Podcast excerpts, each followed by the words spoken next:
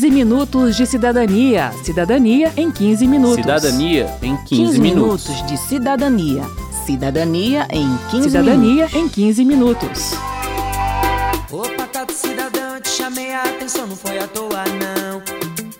Cê finila a utopia, mas a guerra todo dia, dia a dia não. 4 de maio. Fique ligado nesta data, pois ela é uma das mais importantes neste ano de eleições. É verdade. Esse é o prazo para você regularizar seu título de eleitor, solicitar mudança de cidade ou de país ou realizar qualquer outra alteração no seu cadastro.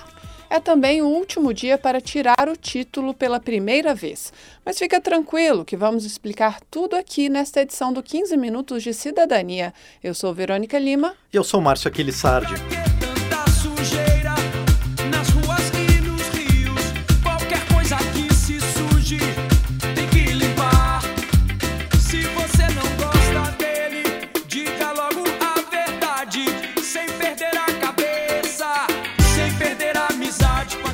Brasil, o voto é obrigatório para quem tem de 18 a 70 anos. Isso não significa que alguém vai te tirar da sua casa e te levar para votar à força. Pois é, a gente já falou disso quando tratamos da obrigatoriedade da vacina. Você pode escolher não se vacinar ou não votar, ou, no caso dos homens, não se alistar no exército aos 18 anos.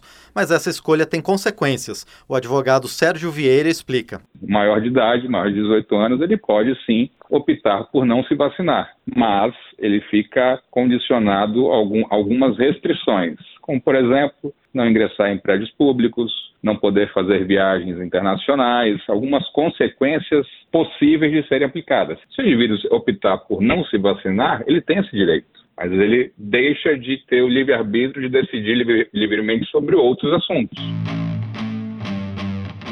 E quem deixa de votar e de justificar a ausência por três eleições consecutivas pode ter o título cancelado e ficar impedido de exercer outros direitos, como tirar passaporte ou carteira de identidade, receber salários de função ou emprego público e pegar empréstimos em estabelecimento mantido pelo governo. O cancelamento do título também pode gerar dificuldades para inscrição e nomeação em concurso público e para renovação de matrícula em estabelecimento de ensino oficial ou fiscalizado pelo governo. É bom lembrar que o segundo turno é considerado uma nova eleição e que, se você perder o prazo de 4 de maio para regularizar sua situação, só vai poder fazer isso em novembro. Então não custa nada dar uma entradinha lá no site do Tribunal Superior Eleitoral, o tse.jus.br, ou baixar o aplicativo e-Título, disponível para celulares Android e iOS, e verificar a sua situação perante a Justiça Eleitoral. Se estiver tudo certo, você já fica com o aplicativo na mão, porque ele pode ser usado no lugar do documento físico do título de eleitor na hora da votação. Agora, se houver alguma irregularidade a ser corrigida, você precisa procurar o cartório da Justiça Eleitoral da sua região. Por causa da pandemia do novo coronavírus, nem todos estão funcionando presencialmente. Então é bom se informar antes de sair de casa, ou então acessar o portal de serviços da Justiça Eleitoral, o Título Net, por meio do site tse.jus.br.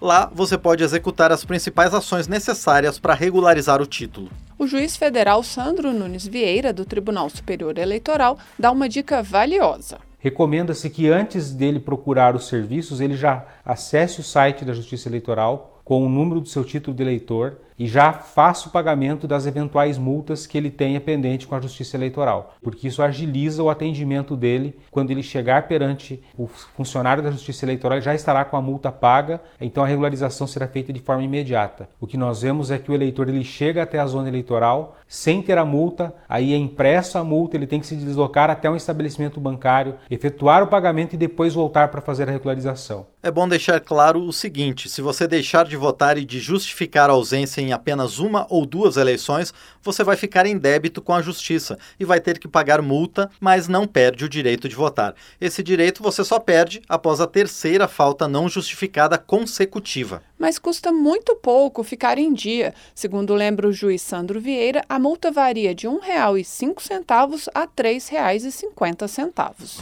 Eu tinha apenas 17 anos no dia em que saí de casa.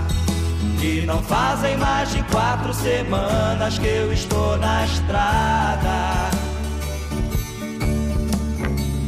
Mas encontrei tantas pessoas tristes desaprendendo como conversar.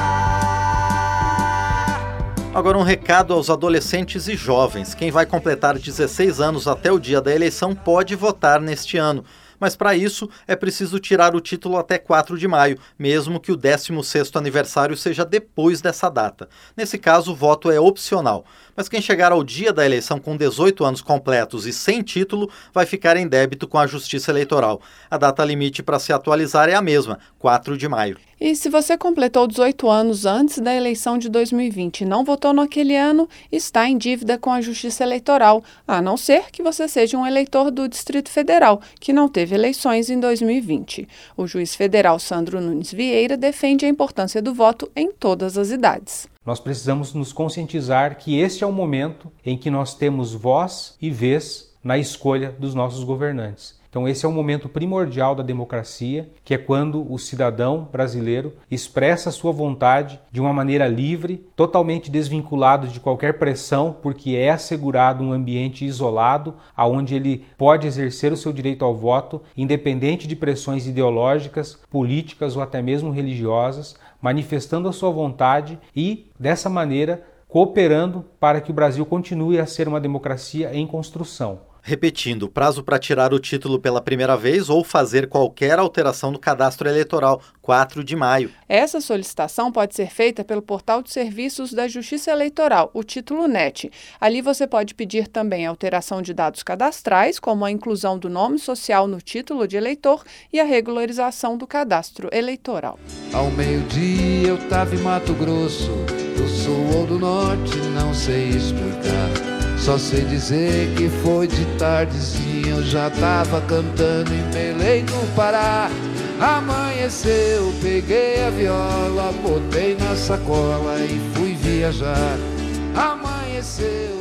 O eleitor que já sabe que estará em outra cidade no dia da eleição tem até o dia 18 de agosto para solicitar o voto em trânsito, que é a possibilidade de votar só por uma vez em município diferente daquele em que o título de eleitor está registrado. Se você estiver fora da sua cidade, mas dentro do mesmo estado, poderá votar em trânsito para todos os cargos em disputa neste ano: presidente, governador, senador, deputado federal e deputado estadual.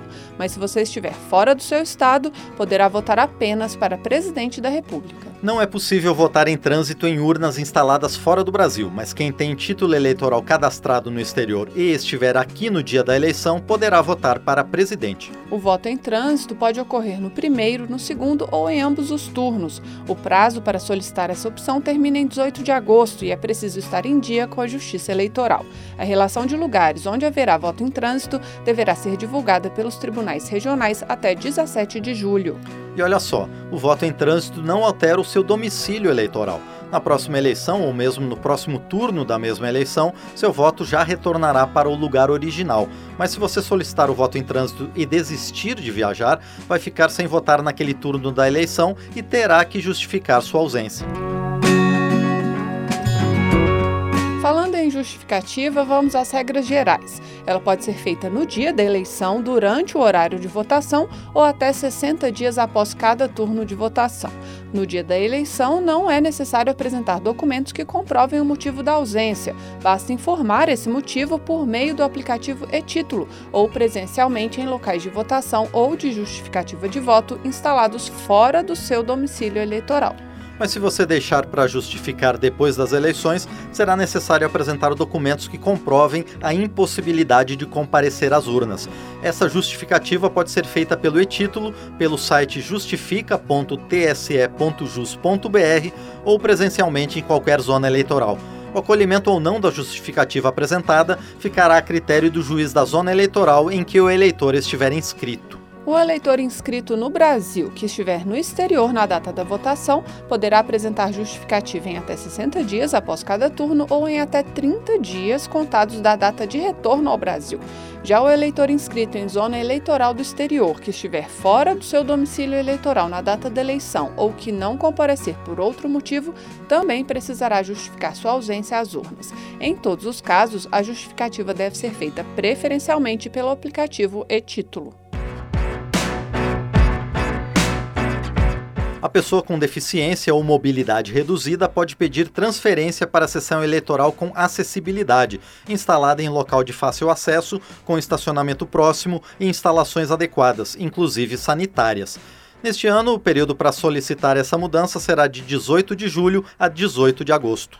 E até 90 dias antes da votação, esses eleitores podem comunicar ao juiz eleitoral, por escrito, outras restrições e necessidades, para que a Justiça Eleitoral tente providenciar meios e recursos que facilitem o exercício de seu direito ao voto. Caso as limitações impossibilitem o cumprimento das obrigações eleitorais, o eleitor com deficiência ou seu procurador poderá solicitar a isenção de multa e de outras penalidades. O eleitor cego pode usar o sistema Braille para assinar o caderno de votação e qualquer instrumento mecânico que portar ou que for oferecido pela mesa. Ele deve ter acesso ao sistema de áudio com fone de ouvido na urna fornecido pela Justiça Eleitoral. A urna eletrônica deve ter marca de identificação na tecla 5 e permitir a conferência do voto pelo eleitor cego sem prejuízo do sigilo. Eu e a torcida vamos reclamar, criticar.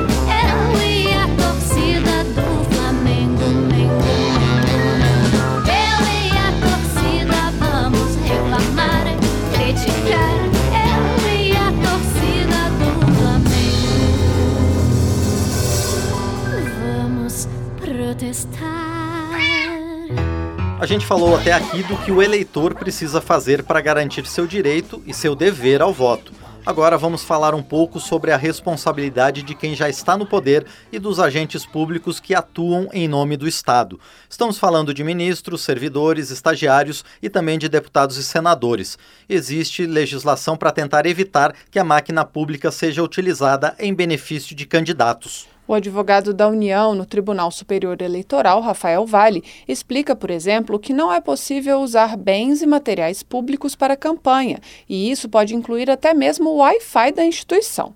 Durante todo o ano de 2022, agentes públicos estarão proibidos de distribuir gratuitamente bens e serviços, além de executar programas sociais que já não estivessem criados em 2021. Nos três meses anteriores à eleição, é proibida a contratação de pessoas, transferências voluntárias para estados e municípios, publicidade institucional e eventos de inauguração de obras públicas. Mesmo uma campanha de saúde precisa de aprovação da Justiça Eleitoral. Rafael Vale lembra que propagandas devem ser retiradas das páginas oficiais. Muitas vezes, dentro de um site de órgão público, acontece a divulgação, às vezes se esquece ali um link para um perfil de uma mídia social privada de um candidato. E aí gera um problema. Vale dizer que a veiculação, ainda que gratuitamente, de propaganda eleitoral na internet em sites oficiais ou hospedados por órgãos ou entidades da administração pública direta ou indireta, é vedado.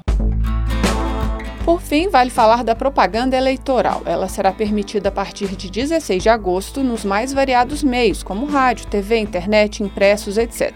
Somente partidos e candidatos podem fazer o envio massivo de mensagens pela internet. Já a propaganda partidária só poderá ser veiculada na TV e no rádio no primeiro semestre deste ano, antes das convenções dos partidos para a escolha dos candidatos a propaganda partidária não se confunde com a eleitoral. Ela serve para que os partidos e não os candidatos apresentem sua ideologia, programas e projetos, e não deve ser usada como espaço para promoção de pré-candidatos.